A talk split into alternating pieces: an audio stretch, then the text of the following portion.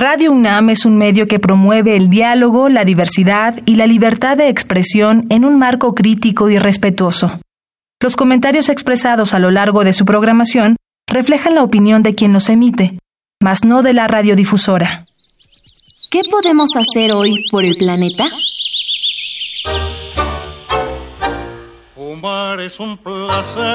El humo del tabaco tiene más de 7.000 sustancias tóxicas que constantemente son liberadas al aire que todos respiramos, incluyendo monóxido de carbono, además de que su combustión produce 225.000 toneladas de dióxido de carbono al año. Dejar de fumar no solo mejora tu salud, también contribuye al cuidado del medio ambiente.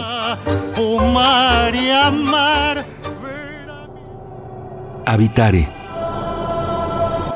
ecofilos, ¿cómo están? Bienvenidos a Vitare, Agenda Ambiental Inaplazable. Yo soy Mariana Vega y me encuentro con la doctora Clementina Equiwa. Hola Mariana, pues es un gusto estar aquí de nuevo. Ahora tenemos a Laura Espinosa Azuar del Instituto de Ecología y bueno, van a ver el tema que traemos que está súper padre. Así es, bienvenida doctora Laura Espinosa Azuar. Hola, gracias. Quédense con nosotros, hoy hablaremos de arte y ciencia, esto es Habitare, Agenda Ambiental Inaplazable. El Instituto de Ecología de la UNAM y Radio UNAM presentan.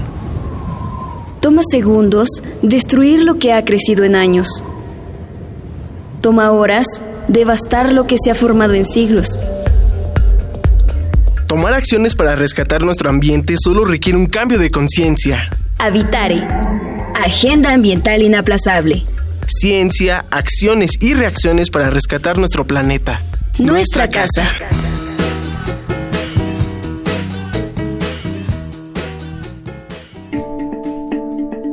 Ecoefemérides.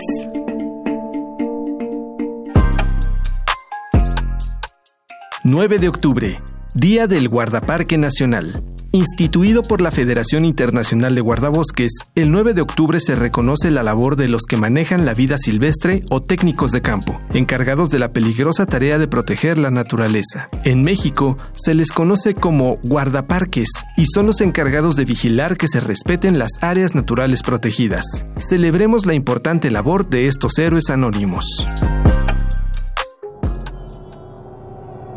Estamos en Habitare, nuestra casa. Gracias por seguir con nosotros en Habitare. Doctora Clementina Equiwa, cuéntanos un poco más de nuestra invitada. Bueno, pues en el Instituto de Ecología, como ya hemos demostrado en varias ocasiones, no solo estamos biólogos. En esta ocasión invitamos a Laura, quien estudió licenciatura en investigación biomédica básica en la UNAM y su doctorado en ciencias biomédicas también en la UNAM. Y desde 1999 trabaja en el Laboratorio de Evolución Molecular y Experimental de nuestro instituto y trae un tema súper bonito que es esta combinación de arte y ciencia que van a ver, yo estoy segura que les va a gustar. Claro que sí, de nuevo bienvenida doctora Laura Espinosa Suar, qué gusto que nos acompañes en Habitare. Un gusto estar aquí, gracias. Pues bueno, Clemen, eh, como bien comentabas, esta mezcla entre arte y ciencia, pues es peculiar, ¿tú qué piensas al respecto? Como científicos tenemos que abrir nuestros horizontes, ¿no? La, la creatividad no tiene límites y este es un ejemplo que a mí me gusta mucho porque Laura es ecóloga microbiana de formación, es a lo que se dedica desde el punto de vista científico, pero desde 2016 está colaborando en un proyecto con un artista plástico que se llama Gilberto Esparza y es un proyecto que se llama Hidrocomunidades que está eh, involucrando esto del arte, la ciencia y la divulgación científica. Cuéntanos, doctora Laura Espinosa Suar, ¿cómo surge, primero que nada, tu idea de mezclar arte y ciencia? Pues mira, en realidad es como todo en la vida, yo creo que son casualidades, ¿no? Entonces yo conocí a Gil en el Museo de Arte Alameda, él estaba exponiendo y yo estaba dando un curso a la gente que ahí trabajaba, porque justo las obras, las obras de, Gilberto Esparza involucran mucha ciencia en ellas y tecnología. Entonces por eso estaba yo dando esa plática ese día y resultaba que Gilberto también estaba ese día presente en, en el museo. Y nos encontramos, vi una de las piezas que él estaba presentando que se llama Plantas autofotosintéticas, que me encantó que tiene mucho que ver con lo que yo hago, ya verán por qué, ya lo iremos explicando. Y en ese momento eh, yo le pedí a Gil, le dije, vamos a colaborar, tu pieza me gusta muchísimo y además la parte de ciencia a mí me interesa. Y él, que es muy abierto, me dijo, vamos, colaboremos. Y así empezó esta amistad colaborativa entre nosotros que derivó en Hidrocomunidades, una pieza que él hizo específicamente para que él y yo trabajemos juntos. Entonces, pues, pues, cuéntanos, cuéntanos cómo es Hidrocomunidades. Pues miren, em, no sé si tienen redes, tienen redes sociales en el programa, ¿no? Está por ahí la foto si la pueden ver. Sí, la van a ver. Es una pieza que tiene unas como cuatro torres que se ven luminosas en, en la fotografía, que está hecha de cada una, si lo pueden ver ahí, si no, yo se las puedo escribir, son como unas celdas, como unas cajitas, y son varias cajitas apiladas unas entre otras y son redondas, y eso hace que, sea, que se formen cuatro columnas de cajitas diferentes. Entonces, Gila diseñó, de hecho ese diseño viene originalmente de plantas autofotosintéticas, para que cada una de esas cajitas dentro contenga lo que le llamamos una celda microbiana.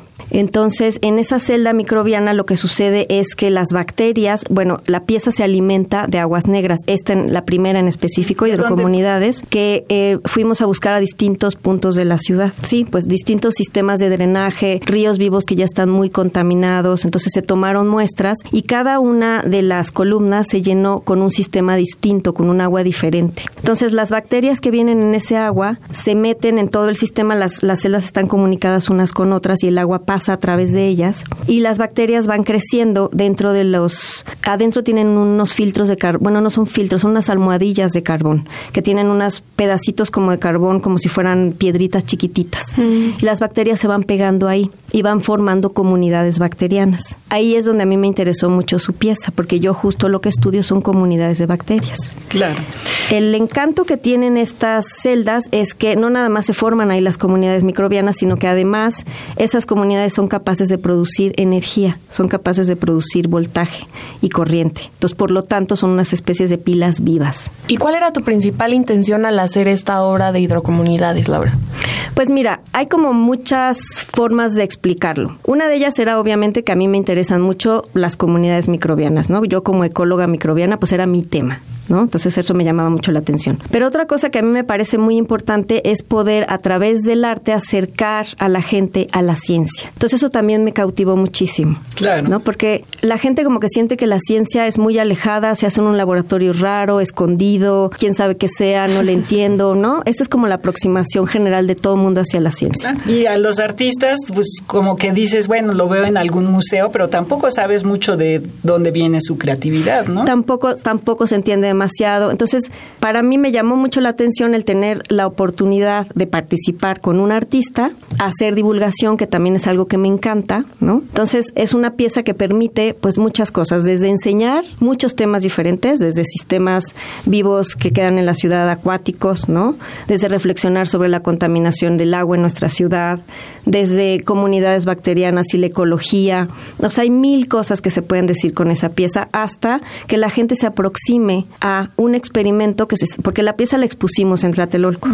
Entonces el experimento se llevaba a cabo en lo que la pieza se exponía. Mm. Entonces la gente podía ver que un experimento científico se estaba llevando a cabo ahí y a la vez era una pieza de arte muy bonita y a la vez podía aprender muchas cosas de ella. Claro. Llevabas varios mensajes en una en una misma estructura, digamos, ¿no? Claro que además de al final del día es una relación recíproca porque como tú dices, muchas veces la ciencia está alejada, pero los mismos científicos también se alejan de esta pues sociedad que el arte los puede comunicar perfecto. Sí, o eso parece, ¿no? En realidad a lo mejor estamos más cerquita de, lo, que, pensamos. lo que y lo que he aprendido que es muy importante y me gustaría compartirlo con ustedes es que los artistas tienen mucho que decirnos a la gente de ciencia. Claro. O sea, con Gil, sentada con él, planeando la pieza como tal, obviamente tenía que tener un diseño experimental desde mi lado, ¿no? Pero él no sabe las ideas que me daba. Oye, Laura, ¿y por qué no le ponemos esto? ¿Y por qué no hacemos un diseño en donde haya más celdas para que tú puedas sacar en distintos tiempos? Hoy, entonces es impresionante como uno si se cierra, pues no escucha. Pero si se abre, dices, es que son nuevas ideas de una cabeza que es diferente, de que es de otra disciplina, pero que tiene mucho que aportarme. Claro, y al final de cuentas, pues los, los artistas son muy buenos comunicándose con el público público, ¿no? Aunque sea una pieza o una obra polémica, bueno, ya con eso estás logrando algo, ¿no? Que haya algo de qué hablar o algo que opinar, ¿no? Entonces eso es padre. Y a veces la ciencia, pues no tenemos esta, esta comunicación con el público, entonces cae padrísimo. Así es, y yo creo que es importante estar abiertos, porque eso no es fácil. Luego nos enseñan a que las cosas tienen que ser de cierta manera y ahí nos quedamos. Y a veces cuando uno se abre, vienen buenas sorpresas, ¿no? Y creo que el conocimiento hoy en día se está haciendo de esta manera. Cada vez es más interdisciplinario, cada vez necesitamos más de muchas áreas para poder avanzar. Entonces me parece que es importante que la gente lo sepa, los jóvenes, por ejemplo, que estén abiertos y atentos a que, pues de pronto si en el proyecto entra alguien diferente a lo que ellos saben, escucharlo, por ejemplo. Claro.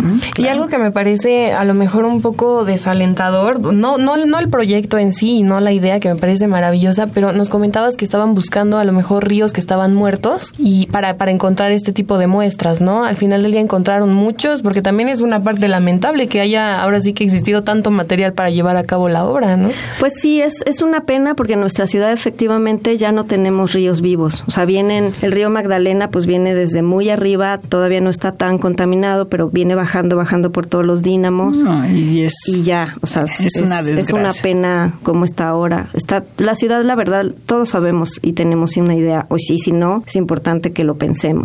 El agua que tenemos en la ciudad está totalmente contaminada. Claro, y esta pieza te da la oportunidad de saber qué es lo que hay ahí, ¿no? Porque todo el mundo habla de basura, habla de... Pero en realidad el efecto que pueden tener eh, algunas de estas bacterias que puedan ser nocivas, pues eh, es, es importante que se entienda, ¿no? Qué es lo que pasa y eh, que es un proceso a lo mejor no inmediato, ¿no? Sino que va por tiene cierto tiempo eh, para que se manifieste, ¿no? Que es lo que verías tú en la en la pieza, ¿no? Sí, bueno, es un punto importante el que acabas de tocar, Clemen. Cuando pensamos en bacterias, pensamos en bacterias que nos enferman y más aún, sobre todo si es este tema que estoy yo tocando, ¿no? De aguas sucias, aguas negras. Pero es importante que la gente sepa que no todas las bacterias nos enferman. De hecho, una mínima cantidad de las bacterias que existen son las que son patógenas, que les llamamos. La mayoría son bacterias que tienen que ver con la ecología de nuestro planeta y son bacterias muy importantes que nos ayudan a que el planeta siga vivo, incluso a que nosotros mismos sigamos vivos, ¿no? Tenemos cientos y miles de bacterias en nuestro tracto digestivo, por ejemplo, que son básicas para que sobrevivamos y podamos digerir y podamos estar como en homeostasis, ¿no? Como bien, como bien, ajá, como en un equilibrio, digamos. Y de hecho las que colonizan las celdas que les cuento son las bacterias que pueden y son capaces de producir energía.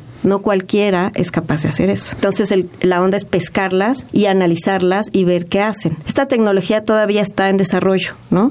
Y hay mucho que decir al respecto, porque la ecología microbiana apenas se está desarrollando y eh, lo que sucede cuando las comunidades bacterianas se forman es que, por ejemplo, específicamente en estas celdas, a veces se hace que se tape el sistema porque crecen de más o crecen de menos. Entonces, en todo eso la ecología microbiana tiene mucho que decir y mucho que aportar, porque podemos empezar a entender por qué unas colonizan primero, por qué unas colonizan después, qué está pasando. ¿no? Claro, ¿no? Pues entonces tienes todo este mensaje para el público que perfectamente se lo puede puedes decir en un espacio muy pequeñito, de decirle, bueno, aquí quien se está expresando, digámoslo así, es una bacteria benéfica, a pesar de que estamos hablando de un eh, sistema acuático en que todos nos daría horror meter una mano, ¿no? Y es una tecnología sustentable que si la ecología microbiana puede aportar cada vez más, se va a ir afinando, va a ser cada vez mejor y va a ser cada vez más posible tener pilas realmente eficientes, cosa que no hemos logrado hasta ahora. ¿no? Está padrísimo. Y que eso es muy interesante y me gustaría que más adelante, Laura, por favor, nos cuentes un poquito más, porque de hecho escuchar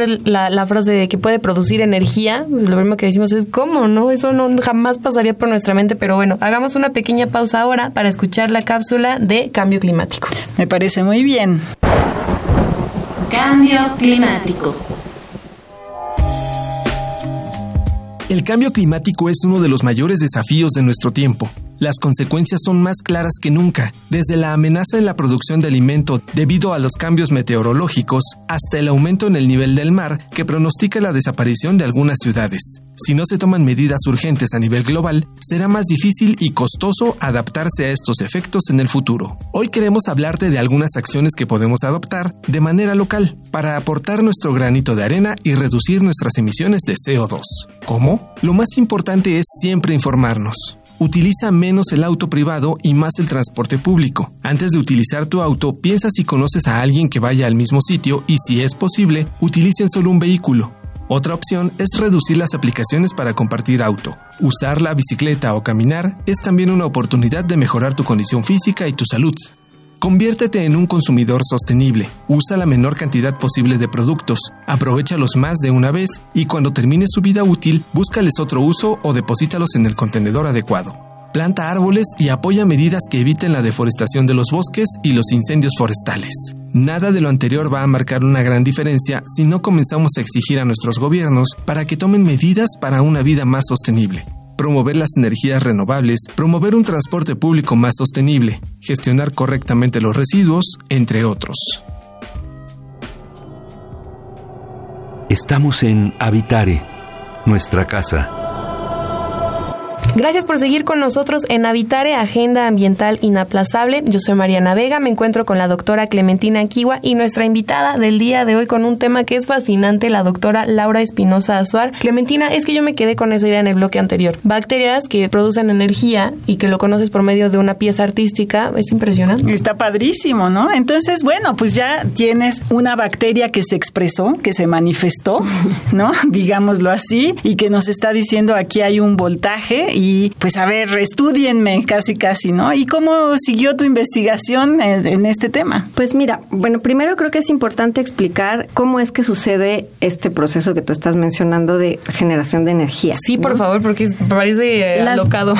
Y, es, la verdad es que Gil en eso, Gilberto Esparza, es, es un cuate muy eh, ingenioso, ¿no? Porque sí, pues metió en una pieza de arte toda esta tecnología. ¿Qué sucede? Son bacterias, las bacterias siempre tienen metabolismo, igual que nosotros necesitan comer, digamos, en, traducción, ¿no? Entonces, cuando ocurre este metabolismo, siempre en nosotros y en ellas también hay intercambio de protones y de electrones. En nuestro cuerpo está ocurriendo siempre y en ellas también está ocurriendo. Pero entonces hay unas que tienen la membrana em, especial para que este intercambio de protones y electrones pueda llevarse a cabo a través de la membrana, o sea, puedan salir los protones y los electrones. Entonces, esta cualidad hace que cuando se peguen a, a los granitos de carbón, hay un intercambio de protones y electrones electrones dentro de la misma celda y empiezan a fluir y se empieza a producir un gradiente, un gradiente de energía, que finalmente es una pila. En una pila lo que pasa es que los protones y los electrones forman un gradiente y los electrones empiezan a viajar a través de electrodos. Y entonces esta pieza lo que tiene son electrodos. Entonces los electrones que provienen de este metabolismo de las bacterias empiezan a fluir y empiezan a producir voltaje. Entonces es muy sencillo, se, se requiere también un pequeño gradiente, gradiente de oxígeno para que esto suceda, ¿no? Es una tecnología muy sencilla, pero pues estamos todavía en proceso de quererla afinar y entender. Y, llegado el momento en que se afinara y que lo entendiéramos por medio de lo que tú dices, eh, la ecología microbiana, ¿qué usos podría tener en la vida diaria? Digo, ya adelantándonos, ¿no? En algún momento. Viéndolo en unos años. No, pues imagínense, son es, es, energía sustentable, son pilas vivas. O sea, si fueran eficientes, pues desde nuestros celulares, desde, eh, pues en todo lo que usamos pilas, los controles remotos. O sea, si esta energía la pudiéramos usar realmente bien, bueno, sería, sería impresionante.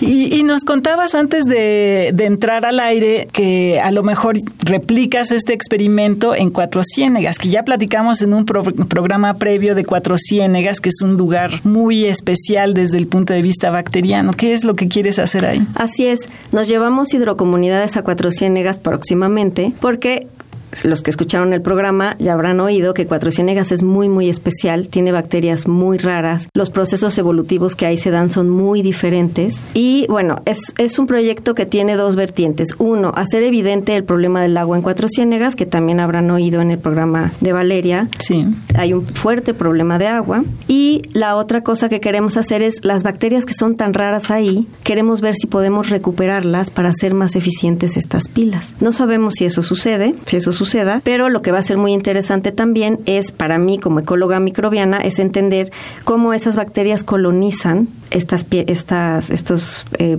piedritas de, carbono, estas celdas microbianas. Que además, imagínense que la doctora Valeria Sousa, a quien le mandamos un especial saludo, porque ella fue quien nos platicó de todo este tema en Habitare, nada más para que nos demos una idea, Ecofilos, que dice que en este cachito, que ahora sí que muy pequeño de agua, se encuentra más variedad y más vida que en lo que encontrarías en toda China. Entonces, en un cachito que así de especial puede ser. Claro. Y justo a ese lugar nos vamos a llevar hidrocomunidades. Está A ese padrísimo. lugar tan especial. Bueno, que quien nos escucha que se asome a Google Earth, voy a hacer la, la propaganda, pero que se asome por ahí a- y busque Cuatro Ciénegas porque es espectacular verlo desde el espacio, desde, desde arriba y que se den cuenta que son estas pozas que hay en medio del desierto, ¿no? Entonces ahí se han hecho pues islas de agua en las que hay historias bacterianas diferentes, ¿no? Claro, y yo creo que aquí lo importante es recalcar que la gente debe pensar en la tristeza de que lugares así se estén acabando.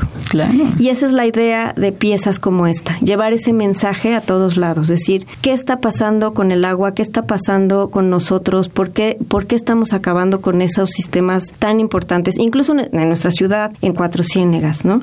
Doctora Laura Espinosa Suar, ¿tú tendrías intención de, de hacer a lo mejor otro, otro empate entre arte y ciencia a futuro? Eh, bueno, ahorita estoy colaborando también con una chava que lo que hace es trabaja con comunidades. Yo no sé si ustedes han oído hablar de la kombucha. No. Es un té que se hace a partir Ah, sí, de, como un hongo, a ¿no? partir de una comunidad que no es exactamente un hongo, es una comunidad formada por poquitas bacterias y poquitos hongos. hongos. Son comunidades más sencillas. Fíjate. Pero ella trabaja con algo parecido que se llama madre del vinagre, que eso lo que tiene eh, de especial es que se ha hecho mucho en México y en, y en Mesoamérica. O sea, es una, no es tecnología, es, es, ¿cómo le podremos llamar? Es una costumbre hacer vinagre a partir de esas comunidades bacterianas. Entonces, obviamente, esta chava se acerca conmigo, ella trabaja con esas comunidades, es arqueóloga y además hace arte con eso.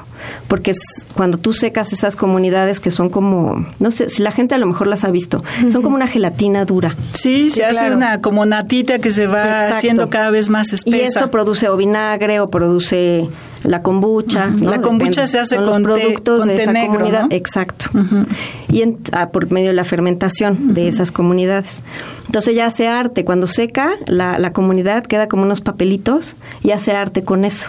Wow. Entonces también voy a colaborar con ella para estudiar esas comunidades. Que al final del día, bueno, no es tecnología, como lo dices, tal cual la conocemos, de cosas científicas muy alocadas y modernas, ¿no? Pero es una técnica que a la larga sí va a generar un impacto, como lo que ya mencionabas, las pilas, o en este caso producir, pues, alimentos.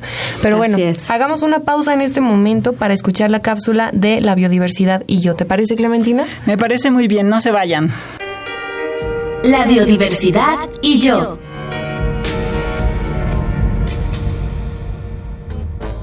¿Alguna vez te has preguntado dónde termina la basura que producimos? Se estima que en la Ciudad de México generamos a diario 13.500 toneladas de basura, de los cuales más de la mitad son residuos sólidos. Cada día se recolectan 1.400 toneladas de basura orgánica que llegan a la planta de composta. 2.000 toneladas de basura inorgánica se trasladan a otra planta de separación para su reciclaje. Y 1.000 toneladas son enviadas a plantas compactadoras de la empresa Cemex para que las utilice como combustible para sus hornos. La basura restante se envía a los rellenos sanitarios del Estado de México, que se crearon para cerrar los de la ciudad. Hablamos del proyecto de la planta de termovalorización, que genera energía a partir de los residuos inorgánicos, la cual se emplea en la operación del sistema de transporte colectivo Metro. El reciclaje de nuestros residuos ayuda a disminuir la emisión de gases de efecto invernadero que se generan en estos vertederos, que son 23 veces más potentes que el del dióxido de carbono. Por eso hoy, organizaciones no gubernamentales promueven la actividad Basura Cero. Esta iniciativa plantea una solución global, del principio al fin del proceso de fabricación de los productos, centrándose no solo en el tratamiento para que sus componentes se reciclen y se recupere la materia orgánica, sino también en el diseño de productos, que se alargue su vida útil y sean elaborados con insumos amigables con el ambiente lo cual implica un cambio en el sistema industrial a fin de reducir la generación de residuos y recuperar los materiales en vez de eliminarlos. Escuchas Habitare, Agenda Ambiental Inaplazable. Gracias por seguir con nosotros en Habitare, Agenda Ambiental Inaplazable. Doctora Clementina, estamos por terminar este programa. Bueno, sí, y como ven es una historia fascinante porque tiene muchas vertientes, digámoslo así. Pero Laura, ¿qué nos enseñan las comunidades bacterianas? Hay algo que debemos aprender de eso, ¿no? Que podemos este, disfrutar. Sí, fíjate que eh, cuando expusimos la pieza de hidrocomunidades hay un texto que a mí me gusta mucho porque resume lo que a mí me enseñan las comunidades bacterianas, que se los quiero compartir, se los quiero leer y también los quiero invitar a ver la foto que se subió en las redes del instituto, que, que ahora les van a decir cuáles son, para que puedan entender más o menos la idea que Gil y yo tenemos al final de qué nos enseñan estas comunidades. Y dice, las bacterias son los primeros habitantes de la Tierra. Estos microorganismos se han asociado y agrupado desde hace millones de años para subsistir y convivir de manera sinérgica, o sea que cooperan entre ellas, con el ambiente en el que se encuentran. Las agrupaciones o comunidades de bacterias podrían recordarnos a una de nuestras ciudades de cemento, y ahí es donde los invito a ver la foto que está en las redes. Pero hay una gran diferencia. Las comunidades humanas hemos alterado el ritmo natural de la vida. Los ríos entubados de nuestra ciudad son muestra de nuestra transgresión. Y solo nos quedan dos sistemas acuáticos vivos, Xochimilco y el río Magdalena, que además están ya muy dañados. Están agonizantes. Están agonizantes. Lograremos seguir el ejemplo de las comunidades bacterianas que están organizadas y están adaptadas en un perfecto equilibrio ecológico, en las que la cooperación y la ayuda entre sus componentes se vuelve clave para su sobrevivencia.